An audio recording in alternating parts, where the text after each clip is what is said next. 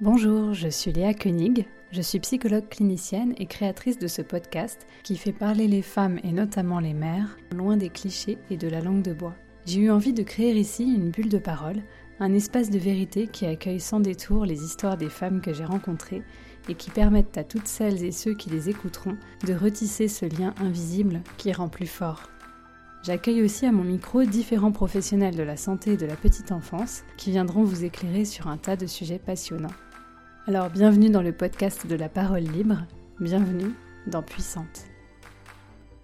Aujourd'hui, je vous emmène à la rencontre de Pauline Bornier, accompagnatrice en parentalité et équi-coach au sein de son entreprise Des zèbres et des chevaux. Avant de rencontrer Pauline, je n'aurais jamais imaginé qu'il puisse y avoir autant de similitudes entre un enfant et un cheval. Bien sûr, il ne s'agit pas ici de comparer les deux, mais on comprend mieux en s'y intéressant de plus près comment le cheval peut être à ce point efficace dans l'accompagnement thérapeutique, car finalement son mode de fonctionnement nous renvoie à notre moi profond, celui qui n'a pas de masque et qui est dans l'émotion. En plus d'être la femme qui murmure à l'oreille des chevaux, Pauline est également une passionnée de neurosciences. Sa compréhension très fine du fonctionnement de l'enfant, couplée à sa formation auprès d'Isabelle Filiosa, lui permet aujourd'hui d'accompagner les parents et les enfants au plus près de leurs besoins. Je n'en dis pas plus et je vous laisse découvrir son monde et son approche très humble et bienveillante. Bon voyage dans le monde fascinant du cheval et de la parentalité. Épisode 14 de Puissante, c'est parti. Donc je m'appelle Pauline, j'ai 38 ans, j'ai une petite fille euh, de 5 ans et donc je suis euh, coach parental et euh, équithérapeute. Donc les deux, en fait, je travaille à la fois en cabinet avec des parents également euh, bah, dans la nature, euh, chez moi, euh, voilà, avec mes chevaux. J'y, enfin, j'y tiens, j'expliquerai peut-être aussi pourquoi c'est important pour moi de, travailler avec mes chevaux et pas des chevaux que je, loue. J'ai travaillé 15 ans dans la recherche. C'est, enfin voilà, je pense que là aujourd'hui dans mon travail, j'ai toujours ce côté chercheur. Je, vraiment j'aime ça quoi, vraiment ce côté communauté de recherche, que ce soit avec les parents, les enfants, peut-être ce côté un peu enfin détective ou je sais pas mais il faut vraiment comprendre euh, comprendre ce qui se passe et observer euh, la réalité. Voilà vraiment vraiment de pas être dogmatique. En fait j'aime la position vraiment de, et l'éthique euh, des chercheurs à savoir de vraiment je, je, n'affirme pas je recherche j'observe la réalité j'ajuste mes connaissances. Et donc bah, après ces, ces 15 années dans le, dans le milieu de la recherche euh, bah, donc je suis devenue maman. Et euh, là, bah, j'avais pas beaucoup d'idées sur euh, pas grand chose. Mais par contre, en fait, le, fait d'avoir grandi et toujours vécu avec des chevaux, ça fait que j'ai vraiment développé mon sens de l'observation et j'ai toujours eu profondément ce goût de, de, comprendre en fait un animal qui ne qui n'a pas de langage, enfin qui, qui si, qui au contraire qui a un langage très riche, mais qu'en tout cas qui n'a pas de langage verbal.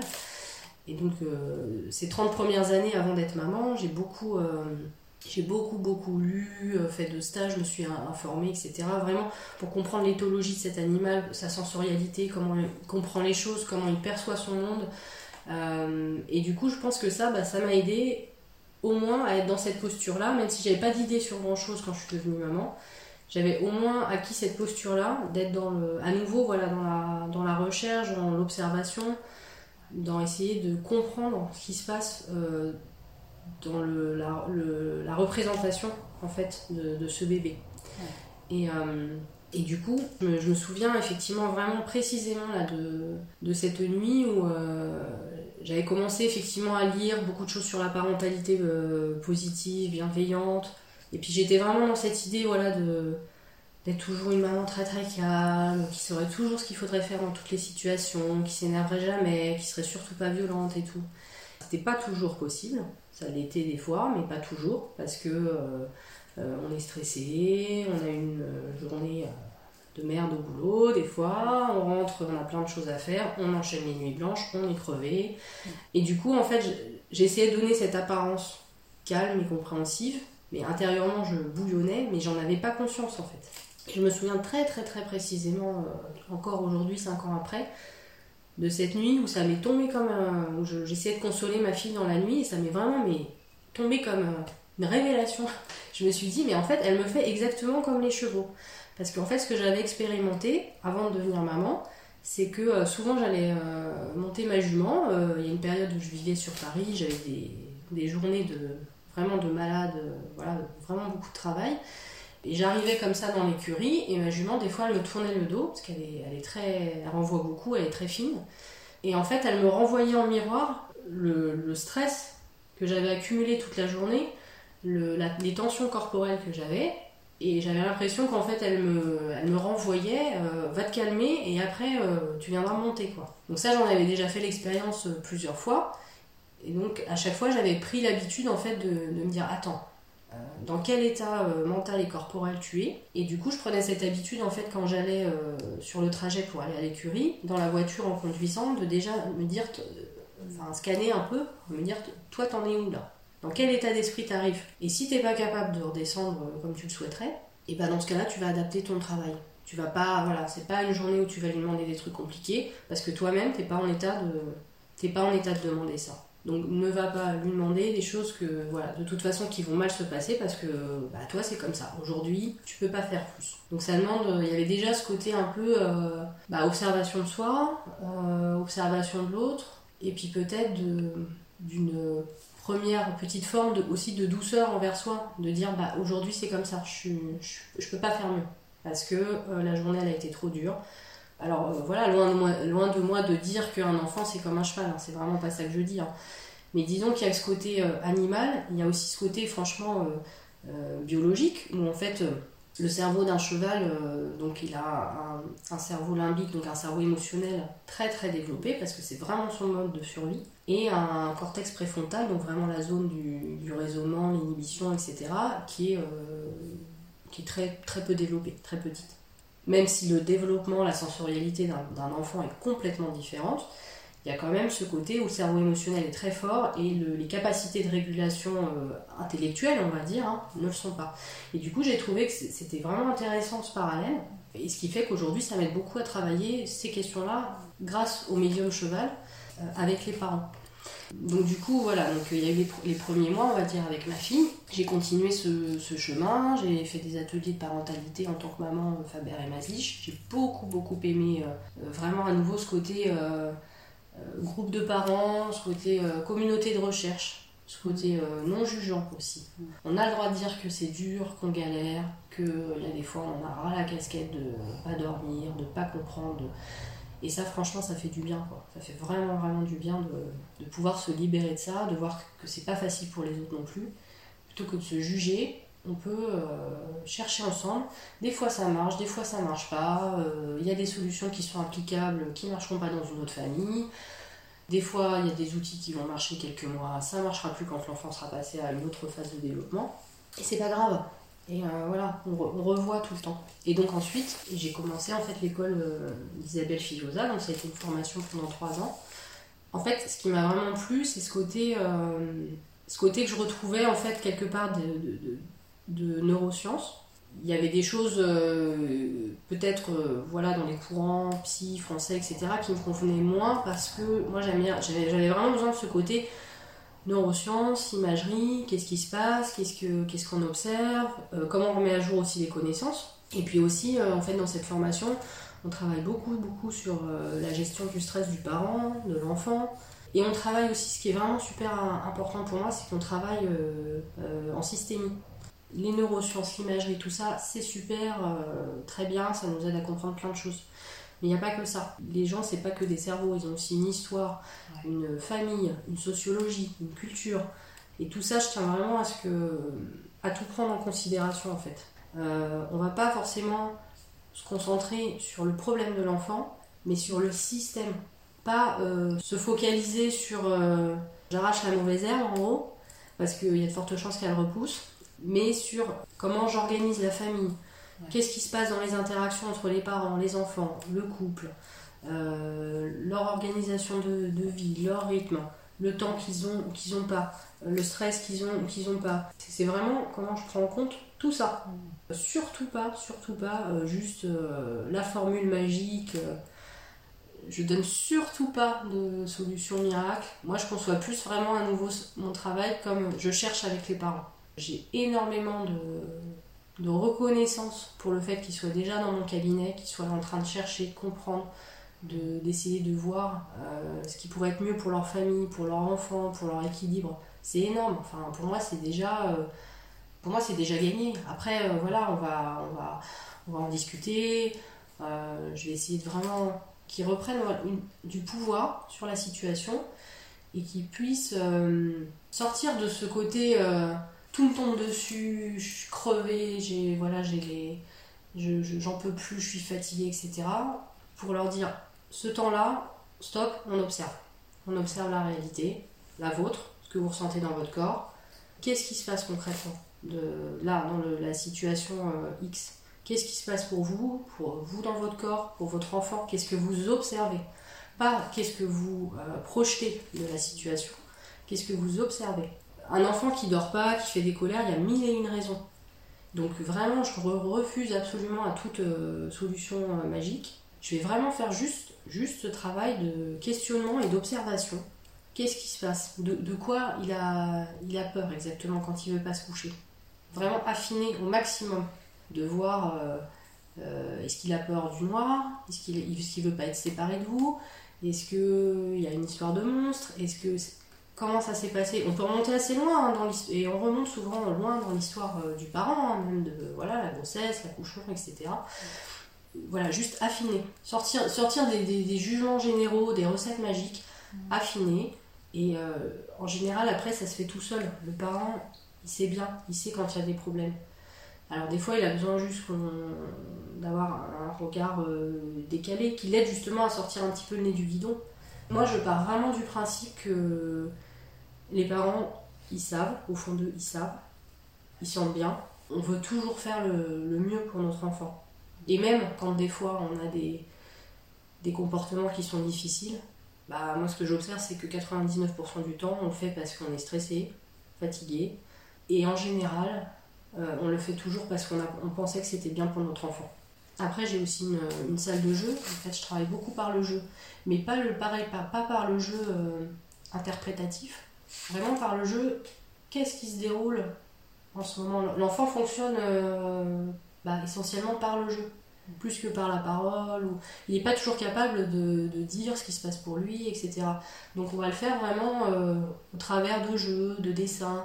Et il y a des choses qui sont comme ça se passer dans, l'instant présent. Donc on va pas être dans l'idée d'une analyse a posteriori des dessins qui voudraient dire ceci, cela.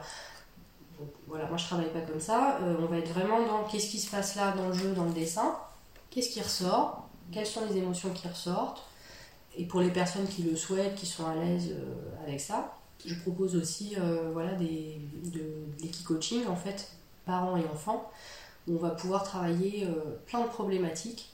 Parce qu'en fait, le cheval a la capacité de énormément renvoyer les émotions des, personnes. Quand vous avez un animal de 500 kg qui réagit à vos peurs, à vos colères, etc., bah, la prise de conscience, elle est beaucoup plus, plus importante, souvent.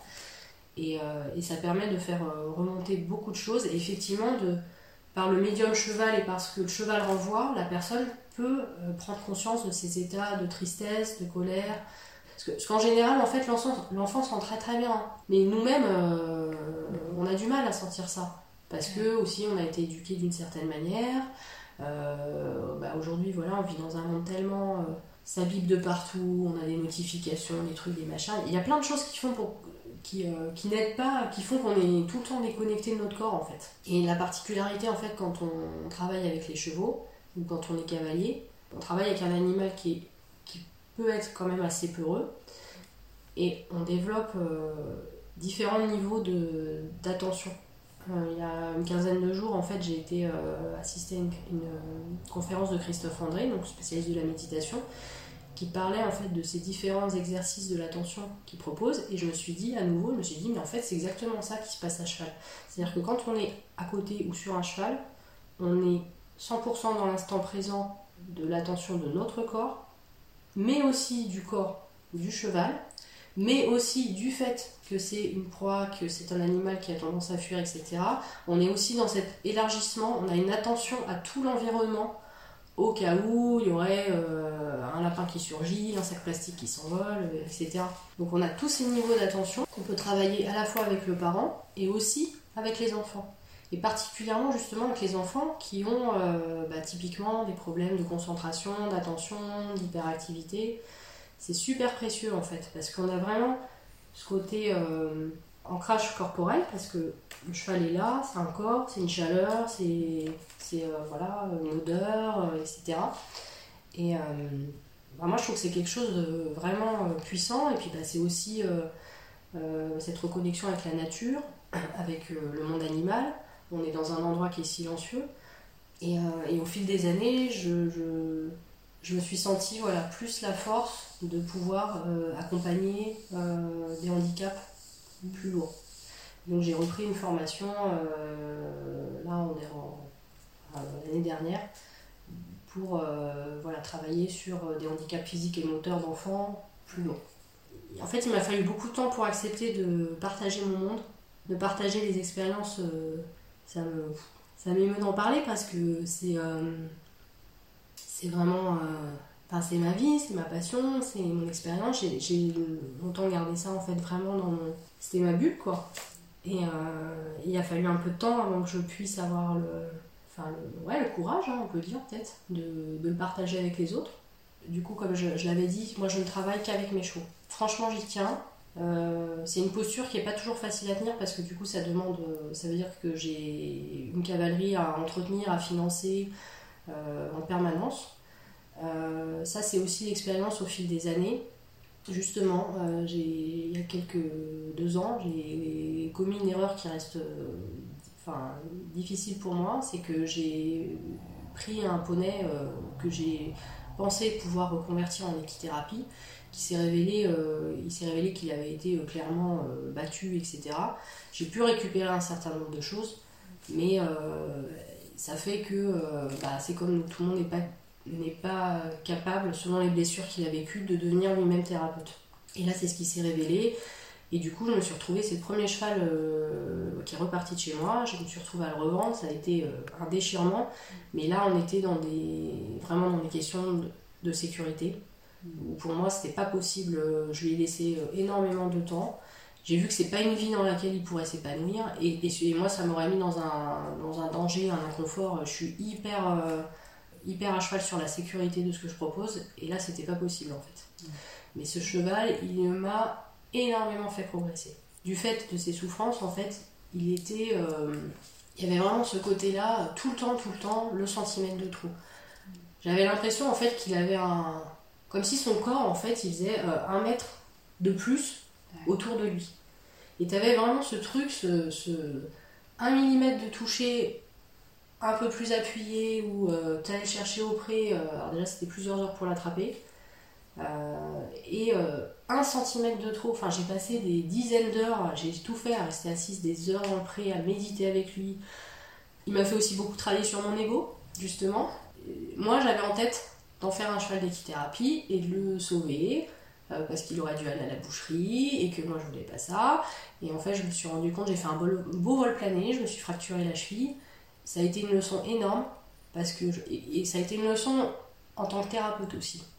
Parce que je me suis dit, t'as écouté ton ego de euh, moi je suis une Brigitte Bardot, je vais sauver le cheval, euh, il va faire un super cheval d'équithérapie, tatati tatataire. Et le jour où il a fait valdinguer, c'est parce que moi j'avais cet objectif là sur lui et j'ai pas écouté ce qu'il m'a dit. Quand je refais l'accident, il m'a envoyé clairement des signes comme quoi c'était pas ok pour lui.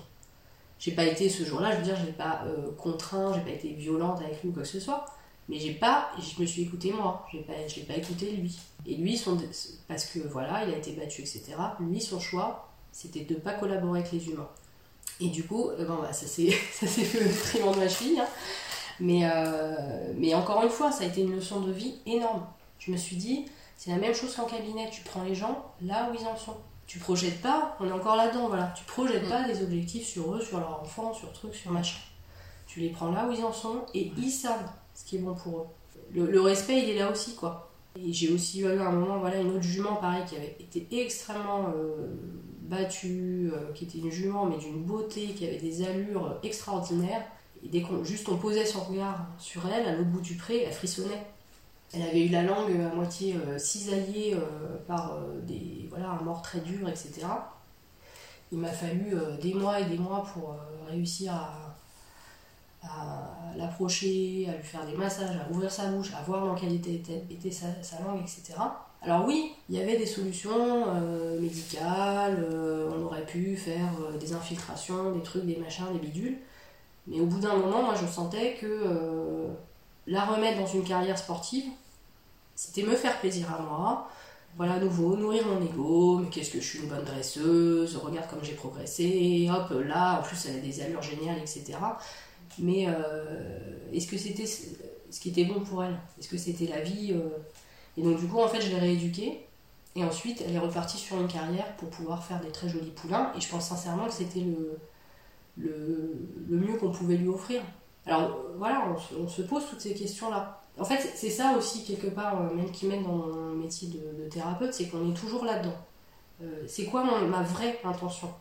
Je fais ça pour moi, je fais ça pour les autres, je fais ça pour nourrir mon ego, je fais ça pour, euh, pour me prouver que je suis compétente, je me fais ça pour dire ouais, je suis une super thérapeute, une super cavalière, une super tout ça. et, c'est pas facile, hein. c'est pas. C'est, voilà, c'est des questions qu'on se pose tous les jours. Et pour en revenir à pourquoi pour moi c'est important que ça soit mes chevaux, c'est parce que je les considère en fait comme des.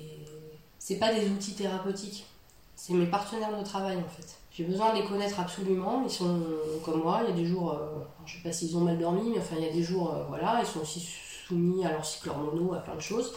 Et j'ai vraiment besoin, je leur demande pas d'être, surtout pas d'être euh, bête et disciplinée.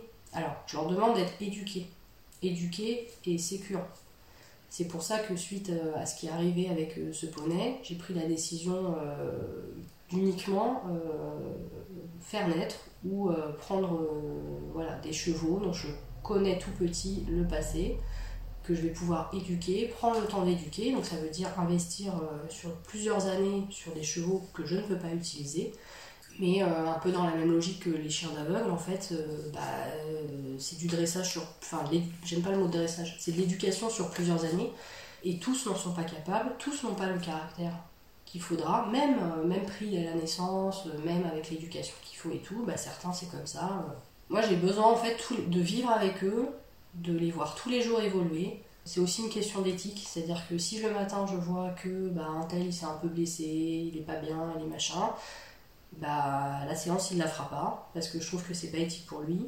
Je trouve que c'est pas mettre euh, les personnes en condition de sécurité, ni moi-même d'ailleurs, parce qu'il y aura toujours ce petit truc dans ma tête euh, qui me dira ah, c'est pas raccord et tout.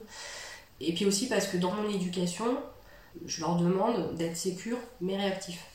Donc c'est pas forcément euh, des fois les chevaux en fait dans les centres équestres, ils sont un peu blasés en fait, ils sont il y a tellement de cavaliers différents qui viennent les monter, ils se, ils se murent un peu en fait. Et, euh, et, moi, c'est surtout pas ça que je leur demande. Je leur demande s'ils ont envie de s'éloigner parce que à ce moment-là, euh, la personne leur envoie que je sais pas quoi, ils ont le droit de s'éloigner.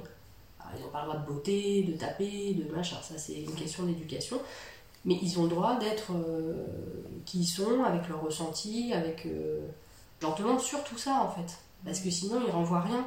Et donc, euh, pareil, j'ai toutes ces questions-là aussi, parce que néanmoins, c'est un travail aussi pour eux. Donc, je fais attention à ce que le reste du temps, euh, ils aient une vie euh, qui est conforme à leurs besoins de, de troupeau, de beaucoup se dépenser physiquement, d'être en groupe, de, de, beaucoup marcher, de pouvoir décharger toutes les tensions sociales qu'ils ont. Parce que quelque part, ça, ça rejoint un petit peu, bah, comme nous, ce qu'on demande à nos enfants. C'est la même chose on peut pas demander euh, peut pas demander à des êtres en fait d'être euh, calmes, concentrés s'ils n'ont pas pu euh, suffisamment courir, décharger tous leurs besoins sociaux. Enfin pour moi c'est pas concevable de, les sortir comme ça du box et leur dire bah allez maintenant tu vas faire une heure d'équithérapie qui est quand même un travail pour eux. Ils encaissent aussi et j'ai besoin que le reste de temps ils aient complètement une vie de cheval avec des interactions sociales, et on galope dans les prés, on règle ces petites histoires. Euh, voilà, moi j'adore, euh, les observer. Euh. Je considère, ouais, alors sur le papier, c'est sûr, ils m'appartiennent, j'ai leur carte de propriété, tout ça, mais moi je me sens garante en fait d'assurer leurs soins. Après, je, trouve que c'est, c'est comme ma fille, ils ne m'appartiennent pas. Enfin, ils s'appartiennent à eux-mêmes, ils sont, en plus c'est profondément des aides de liberté. Enfin, les chevaux, c'est fait pour galoper des kilomètres pour moi, c'est une façon de concevoir les choses de manière générale. C'est comme ma fille, elle n'a pas à être euh, tout le temps euh, d'accord. Alors, bien sûr qu'il y a des fois, ça m'arrange pas. Hein. j'aimerais bien que, voilà, quand j'ai un rendez-vous professionnel à 9h, j'aimerais bien que, moi aussi, que voilà, les chaussures soient vite enfilées et qu'on décolle. Mais, euh, mais voilà, là, c'est un, être dans toute son intégralité. Elle n'est pas toujours, et Dieu merci, elle n'a pas à être toujours d'accord avec euh, mes désirata, euh, ma temporalité. Euh. Et ce, que je trouve intéressant, c'est justement cet ajustement, comme on discutait tout à l'heure, cet ajustement familial aussi, tout le temps. On est tout le temps là-dedans, en fait. On se réajuste tout le temps. Il n'y a jamais de le, truc qui fonctionnait il y a six mois, il fonctionnera peut-être plus, mais parce que nous, on est, six mois après, on n'est plus pareil. Notre couple est plus pareil, euh, notre enfant il a grandi. Et, c'est le mouvement de la vie en fait. C'est aussi ça en fait, euh, vivre dans la nature, vivre beaucoup avec les chevaux. Moi, ce que ça m'a apporté, c'est d'être tout le temps profondément dans l'entièreté dans de la vie. C'est-à-dire aussi parce que quand on fait naître, euh, on est tout le temps là-dedans. On a la, joie d'avoir un poulain, il y a des morts aussi. Il y a des morts qui nous bouleversent, il y a des. Il y a, comme moi, c'est des, partenaires de, de vie. Hein, on prend le package complet. Et je trouve que c'est pareil aussi quand on est parent. C'est que bah, souvent, on se dit Ah bah ouais, euh, les week-ends à Disneyland, euh, ça, ça me va. Mais alors, par contre, les colères et les nuits blanches, j'en veux pas trop. Quoi. quand on est en couple, bah, c'est un petit peu ça aussi. Ah ouais, moi, les restos, euh, Saint-Valentin, tout ça, ouais. Mais alors, par contre, les disputes sur le ménage, là et moi, je me dis un peu pareil avec les chevaux, bah, je prends le package complet. Euh, les galères dans la boue, sous la pluie, sous la neige, euh, aller les nourrir alors que j'ai la grippe, j'ai 42 fièvres, euh, les galères, de, les galères voilà, financières, vétérinaires. On a souvent l'image en fait que les gens de chevaux sont très riches. c'est pas franchement le cas. surtout, enfin peut-être certains, hein. mais voilà, c'est beaucoup de, beaucoup de soins, d'investissement, de temps passé. C'est des choix familiaux aussi, hein, qui sont pas anodins. Mais pour moi, en fait, on prend, le, on prend le package complet de la vie. Les morts, les naissances, les galères, les beaux moments. Et c'est ça qui, voilà, c'est ça qui nourrit la, la vie. C'est pas, pas juste. Euh, on a, enfin, après, ça, c'est vraiment ma croyance pour le coup. Hein.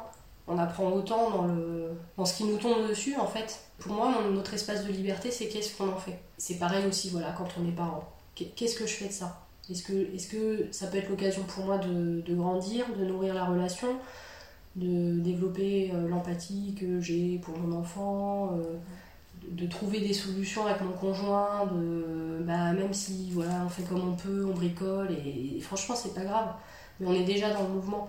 Et, c'est juste, on n'a pas de prise sur tout. Euh, le temps que les choses mettent pour pousser, le temps que bah, je peux bien euh, m'agiter dans tous les sens. Euh, je sais que par exemple, là j'ai une pouliche qui est née, je pourrais pas la montrer avant 3-4 ans. C'est le temps de la vie, c'est tout.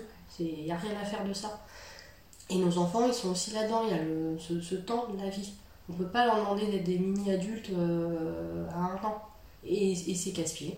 C'est casse-pied, ça c'est sûr. Mais dans cet espace-là, avec toutes les contraintes que ça comporte, de fatigue, de galère, de disputes, etc., et donc après, eh ben, ben oui, on avance euh, pas à pas, on bricole, on teste des trucs, ça marche, ça marche pas, on réajuste. Tout le temps faire ce pas de côté, se réviser, réviser ses croyances. Ce qu'on, ce ce qu'on a cru sur notre couple, sur nous-mêmes même. Quand on devient parent, mais euh, enfin, je parle pour pour ma pomme et puis euh, pour euh, bah, les personnes que je reçois, on se découvre sous des... Alors pas forcément sous nos plus beaux aspects, hein. on se découvre des capacités insoupçonnées de, de, courage, de résistance à la fatigue, enfin c'est juste hallucinant. Hein. Euh, moi je pense que si on m'avait demandé quelques années avant si j'étais capable de passer des mois en dormant 3 ou 4 heures par nuit, c'était pas possible. Hein. Et je l'ai fait. Et, je, enfin, je l'ai fait, c'est pas à bois poli, toutes les mamans du monde et tous les papas du monde le font. Donc on se découvre à la fois euh, bah, des capacités insoupçonnées de, résistance, d'amour, de supporter des choses euh, euh, qui sont quand même pas toujours très marrantes. Et en même temps, il y a des fois ce, choc aussi où on, se découvre sous des jours de colère, d'emportement, qui font pas forcément plaisir à voir. Hein. Ça revoit aussi vachement le fonctionnement du couple. Pour peu que tu veuilles bien accueillir ça, c'est la possibilité d'avancer mm. énormément, quoi. De, prendre conscience de plein de choses mm. et de travailler sur plein de choses sur soi parce que, parce que ton enfant, il vient te mettre face à toi-même. Ben, c'est ça. On n'est pas forcément obligé d'y aller.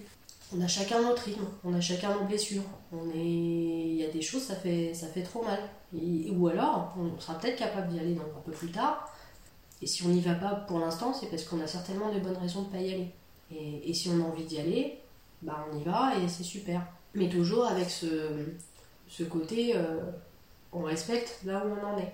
Et alors pour quelle euh, problématique on peut venir te voir euh, euh, bah, ça va être toutes les problématiques typiquement liées aux émotions de, l'enfant. Donc, alors il y a des ateliers de parents qui concernent la grossesse et la première année de l'enfant.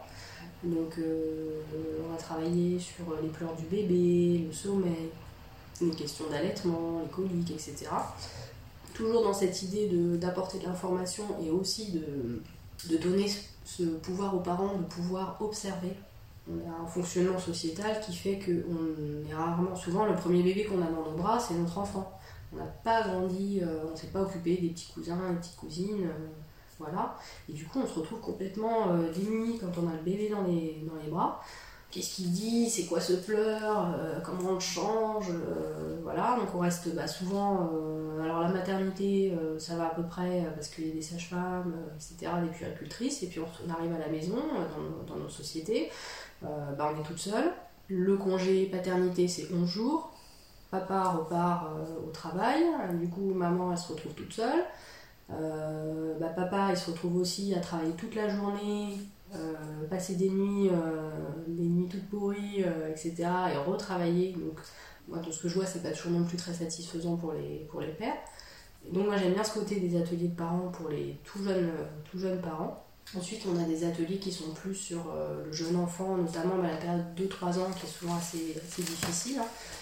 Euh, et euh, il y a les consultations en cabinet, donc avec ou sans cheval. Ça, c'est vraiment, il faut vraiment que la personne ait cet élan en fait d'aller vers les, vers les animaux, ce goût pour la nature, enfin, ou pas, hein, c'est, encore une fois, c'est vraiment pas obligatoire. Et donc, bah, ça peut être les motifs de consultation, ça va être beaucoup les questions de colère de l'enfant, de sommeil, de gestion des émotions. Euh, ça peut être aussi justement d'ajustement éducatif, de différence éducative entre, entre les deux parents. Ah, c'est quand même, là actuellement, euh, bon, l'activité est encore assez récente, donc je ne peux pas euh, faire des conclusions sur très longtemps, mais c'est quand même beaucoup ça, beaucoup les questions de, de sommeil, de colère, de gestion des émotions. Euh, d'attention de, aussi, beaucoup. Après, la spécificité en fait de, mon entreprise, euh, c'est que je travaille aussi, bah, parce que j'en ai pas trop parlé, mais bon, c'est aussi euh, mon vécu. Je travaille beaucoup en fait sur et avec les enfants à haut potentiel. D'où le nom, c'est pour ça que ma société s'appelle Des zèbres et des chevaux. Les zèbres, en fait, c'est le nom qu'on donne aux enfants à haut potentiel. Et on va travailler beaucoup là-dessus, sur les problématiques d'hypersensibilité, de, surstimulation, de comment on gère le potentiel et de, et de des éventuels troubles associés, troubles de l'attention, de l'hyperactivité, etc. Et le chemin de mon chemin de vie et le chemin que j'ai pu expérimenter me montrent qu'il y a quand même vraiment de très très bons résultats euh, grâce à la médiation animale. Aussi parce que moi ce que j'aime vraiment beaucoup euh, dans l'utilisation des, chevaux, euh, déjà, les chevaux, ils n'ont pas, de, ils pas de projection sur nous. Ils n'ont pas un cabinet à faire tourner, ils n'ont pas d'a priori sur les gens. Ils ont... Euh, il, est, il comme un miroir euh, neutre, en fait. Il, a pas de, il, va, il va pas, il va, justement, il va pas faire ce type de projection. il faut que la personne aille mieux, etc. Il reflète ce qui est en train de se passer là. Donc je trouve que ça, ça équilibre beaucoup bah, ce que nous on est en, tant que thérapeute humain, avec toutes nos, voilà, nos croyances, notre cerveau d'humain. Et là où ça me fait gagner un temps vraiment mais précieux, c'est que le cheval renvoie toujours la vraie émotion. Consciemment ou inconsciemment, on a tous des stratégies. Euh, typiquement, bah, quand on, des fois on raconte un truc super triste qui nous est arrivé, ou vraiment un truc traumatique, etc. Et en fait, on va le raconter en rigolant. Et le cheval, il va pas se laisser duper de ça. Il va systématiquement renvoyer la, la, vraie émotion, la vraie colère, les, les, colères rentrées, les tristesses, etc. Et ben moi je trouve que ça fait gagner vraiment un temps, un temps précieux. Mm. bon après, Ce qu'on appelle la congruence. Exactement. Mm. C'est vraiment ça. En fait, ils nous, il nous demandent d'être tout le temps voilà, dans une vérité qui, est parfois difficile. Hein. On n'a pas toujours envie de voir ça chez nous. Hein. Mais, euh, mais on est tout le temps, tout le temps là-dedans. Dans une, dans une vérité, dans une instantanéité de ce qui se passe en ce moment.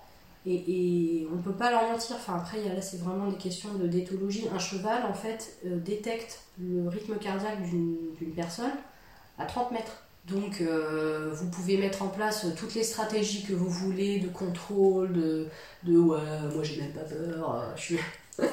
moi, la colère, non, non, ça me connaît pas et tout. Ça marche pas.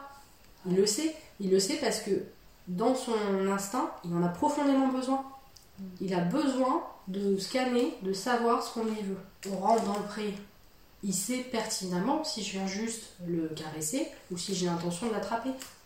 Ils connaissent toutes nos intentions. C'est assez. Alors après, moi je suis assez euh, éthologie, scientifique, euh, nanani, mais euh, après c'est vrai qu'il y a des, choses, clairement que je n'explique pas. Il y a un côté un peu magique. Si, je sais pas. mais je constate qu'il se passe des choses moi là-dessus, quelque part, je les trouve beaucoup plus intelligents que nous parce qu'ils ont, ils ont une capacité, alors qu'on a des, modes sensoriels très différents, un corps très différent, ils ont une capacité à savoir ce qu'on leur veut et à nous comprendre euh, que souvent nous on n'a pas forcément retour pour, euh, pour les comprendre aussi bien. Et je pense que bah, c'est lié euh, voilà, à leur instinct de, aussi de, effectivement, de fuite, de, proie, etc ils sont d'une finesse si on les écoute. Et c'est exactement ce que tu dis, c'est vraiment une question de congruence. Moi, c'est vraiment ça en fait que j'ai expérimenté dans mon parcours de maman. C'est cette question pareil de congruence. C'est pas que ce que je dis à mon enfant. C'est même pas euh, euh, les outils de communication que j'utilise. C'est est-ce que ce que je suis en train de dire, de faire, de ressentir dans mon corps, est-ce que ça s'est aligné? Et si ça ne l'est pas, c'est loin d'être toujours facile est-ce que ce soit, si ça l'est pas, le message passera pas. Et, l'enfant, même si euh, on lui dit des choses avec un ton apparemment calme, avec des super outils de communication non violente, tout ce qu'on voudra, qui sont super hein, par ailleurs, mais que le corps, le corps n'est pas calme, le toucher n'est pas empathique, le, corps est tendu, et ben, c'est pas raccord avec le discours, et du coup le message ne passe pas pour l'enfant. En fait, j'ai l'impression que finalement, euh, c'est réapprendre en tant qu'adulte, en tant que parent, à se remettre dans, dans cette espèce de conscience élargie qu'ont les animaux. Euh, parce que les chevaux l'ont, et en fait, euh, j'ai l'impression que la plupart des animaux l'ont. Mm. se remettre dans cette conscience élargie-là, parce que nos enfants aussi sont dans cette conscience élargie-là. Mm. Et nous, au fil du temps, on, la perd, on se, on se focalise sur des choses parce que notre société nous guide aussi là-dedans. Et on perd cette connexion-là. Et en fait, en travaillant avec les chevaux, en se mettant à l'écoute des choses, c'est aussi apprendre à se mettre à l'écoute de son enfant et, euh, et, être à son niveau, en fait. Exactement. C'est vraiment parce que, euh, encore une fois, hein, loin, de, loin de moi de dire qu'un cerveau d'enfant, c'est un cerveau de cheval. Hein, vraiment, je dis pas ça que je dis. mais, euh, mais par contre, ce qui est sûr, c'est que on retrouve des, des équivalents, si on peut dire, dans le sens où le, voilà, le cheval a un cerveau limbique très développé, un tout petit cortex préfrontal, ce qui est le cas aussi de nos petits-enfants. Le cerveau se construit tout au long de la vie et le cortex préfrontal mature jusqu'à 25 voire 28 ans. Hein. Maintenant, c'est ce qu'on observe en IRM. Et, ils ont ce, côté aussi euh, où euh, tout est dans le corporel, dans le psychomoteur, ce qui au fil de, de la maturation d'adulte, nous on est malheureusement de moins en moins là-dedans. Parce que c'est aussi la contrepartie de notre cortex préfrontal qui se développe. C'est qu'on va être plus dans l'inhibition, dans la moralité, dans l'intellectualisation, l'intellectualisation, le raisonnement. Et, c'est super pour plein d'autres aspects. Hein. Il ne s'agit pas d'être. C'est utile. Euh, voilà, ça peut être très utile au quotidien.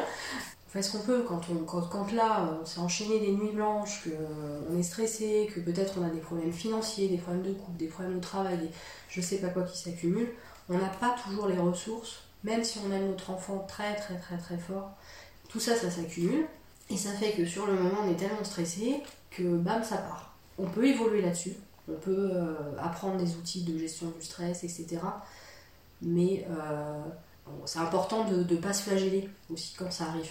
Parce que si c'est arrivé, c'est parce que là, sur l'instant T, on n'a pas pu faire autrement. Et donc, ah, effectivement, après, à froid, on peut dire attends, qu'est-ce qui s'est passé pour moi? Pourquoi j'ai réagi comme ça? C'est quoi les, autres problèmes dans ma vie? Enfin, Qu'est-ce qui s'est passé? C'est pas moi, c'est pas mes valeurs. Et, là, on peut, on peut avancer là-dessus. Par exemple aussi, voilà, je travaille énormément avec les chevaux. C'est la différence entre la colère et la violence. C'est aussi la question, parce que les chevaux fonctionnent comme ça, par bulle, c'est la question de la limite. C'est quoi ma limite corporelle? C'est quoi ma limite de, de fatigue, etc parce que je l'observe aussi beaucoup justement avec les chevaux. C'est un animal qui fait 500 kg, qui, qui euh, si on pousse le truc, hein, potentiellement, un coup de pied nous tue. Hein. Donc, on va être aussi, j'ai travaillé beaucoup ça aussi avec les parents. Je, comment je, je mets ma limite? Eh oh, tu me piétines pas, mais je le fais pas d'une manière violente. C'est pas euh, je te mets un coup de cravache, je te tape, je te hurle dessus, parce que là, ce qui se passe, c'est qu'on lui fait peur. Et on a les meilleures chances quand on lui fait peur, que là justement il soit dangereux. Donc on, peut, voit les, les parallèles euh, quand on est parent. Et donc on va vraiment travailler ces questions-là. Mais aussi affiner que bah, pour moi c'est pas ok là de me faire tout le temps envahir. Euh, qu'est-ce qui se passe là quand on est en train de me foncer dessus? D'envahir ma bulle.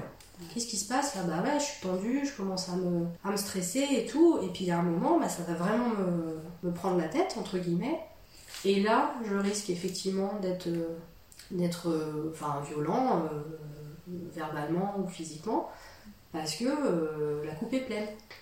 Et, donc on va essayer vraiment voilà, d'affiner ça. C'est quoi la colère? C'est quoi la violence? C'est quoi mes limites?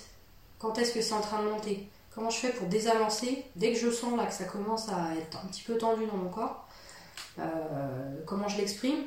Avant que ça monte crescendo et qu'on se retrouve dans des situations où, euh, où bah, ça dépasse euh, ce qu'on aurait voulu et puis bah, du coup derrière on se reculpabilise et puis, et puis voilà. Et puis en fait qu'est-ce qu'on fait quand on fait ça? On est violent aussi contre soi-même. Donc euh, c'est ce que l'enfant après apprend finalement. Exactement. Quand il nous observe faire ça hein. exactement.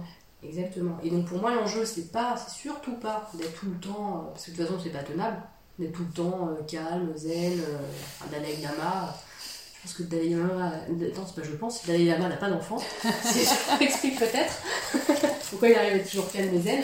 Ça doit être ça. Voilà. C'est pas, pour moi, c'est pas le, c'est pas l'enjeu, et je suis même pas sûre en fait que ça soit euh, intéressant pour l'enfant de voir ça, parce que ce qui modélise en fait, c'est quand papa et maman sont en colère, quand papa et maman ils ont des conflits, qu'est-ce qu'il faut Comment ils règlent le truc? Hmm. Et ça, c'est intéressant. Ils sont violents, ils crient dessus, ils m'isolent, euh, ils s'autoflagellent, euh, bah, ils ont un coup de colère et après on en discute, ils s'excusent. C'est ça qui modélise. Encore une fois, on en revient, la, bah, voilà, la vie, la vie, elle est telle qu'elle est. c'est pour moi, c'est, euh, on peut voir ça hein, dans certains courants, le, positivisme à tout craint, il faut toujours être dans, dans la joie, dans le bonheur, etc. Bon, personnellement, moi je trouve que c'est très culpabilisant, et puis surtout, c'est pas la vie. La vie, il y a des disputes, il y a des deuils, il y a des chômages, des galères financières, etc. Mmh.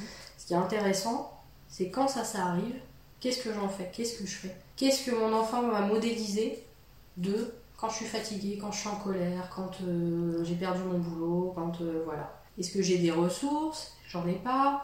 Est-ce que justement je peux aller voir quelqu'un pour m'aider? Est-ce que je vais euh, rapprocher d'un groupe de parents, de, de, ma famille, de mon conjoint? Est-ce que justement dans ces situations-là, bah non c'est encore pire, euh, je me dispute encore plus avec mon conjoint? Enfin c'est ça qu'en fait, c'est tout ça qu'enfant modélise. Je, je, je, suis vraiment pas en phase avec ce, ce, mouvement d'être toujours toujours dans la joie, le bonheur, la positivité. Pour moi c'est pas faisable, c'est pas tenable c'est pas on n'est pas toujours euh, c'est pas humain en fait c'est pas humain c'est pas humain c'est pas la vie on n'est pas toujours calme heureux on n'a pas toujours les ressources pour être euh, calme euh, tranquille et c'est pas grave. Souvent en fait je prends le parallèle sportif. Mm. on ne demanderait pas à un enfant de 3 ans de courir le 100 mètres en moins de 10 secondes, de soulever des haltères de 200 kg, de je sais pas quoi, parce qu'on a conscience que son corps n'en est pas capable. Maintenant qu'on connaît mieux la biologie du cerveau et le développement neurologique, on observe factuellement en IRM, etc., que le cerveau n'a pas, le cerveau d'un enfant n'a pas les capacités en fait équivalentes de celles d'un adulte. Donc du coup, on va avoir des attendus qui ne sont pas réalisables pour lui.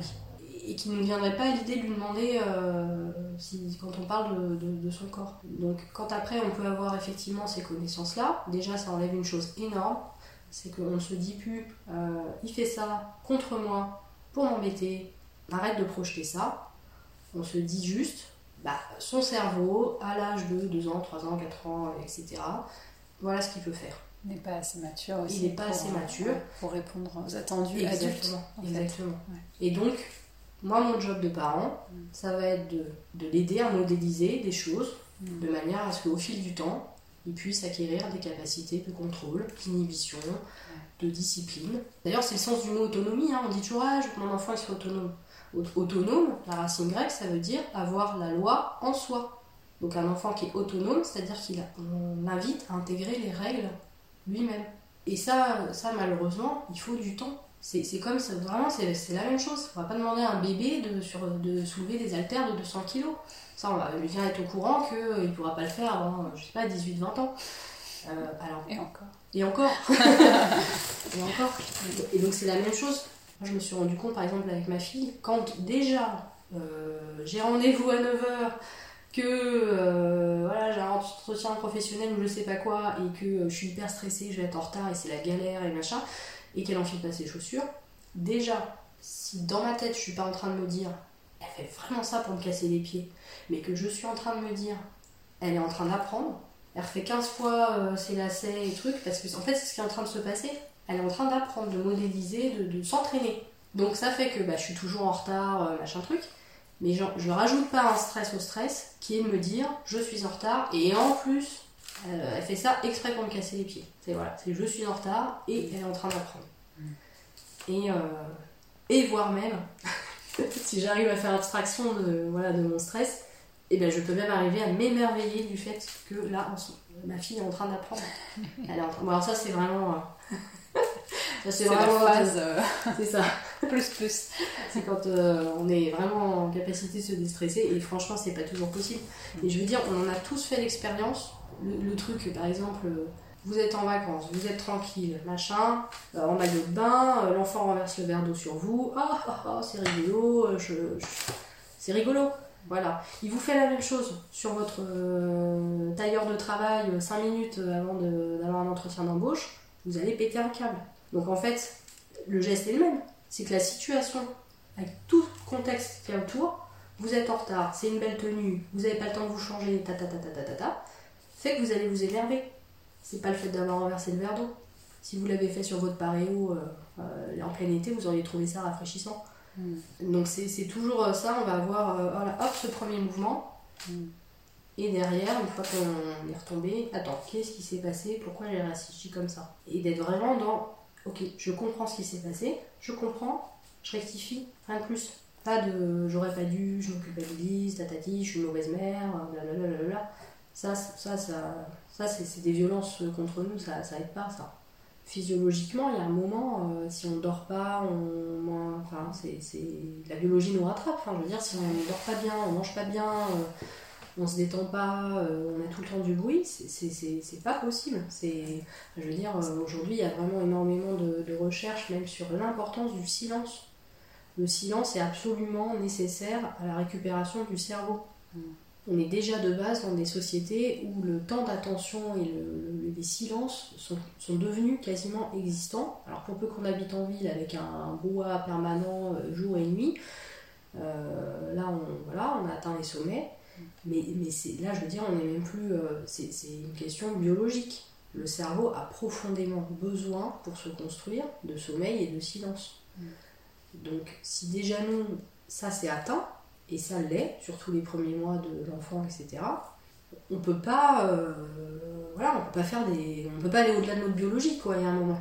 Ce qui me semble intéressant, c'est au vu de ça, d'un cadre qui, bah, malgré tout, est contraint, qu'est-ce qu'on va pouvoir mettre en place euh, avec ses propres valeurs et en se respectant, etc., pour euh, que ça devienne plus simple.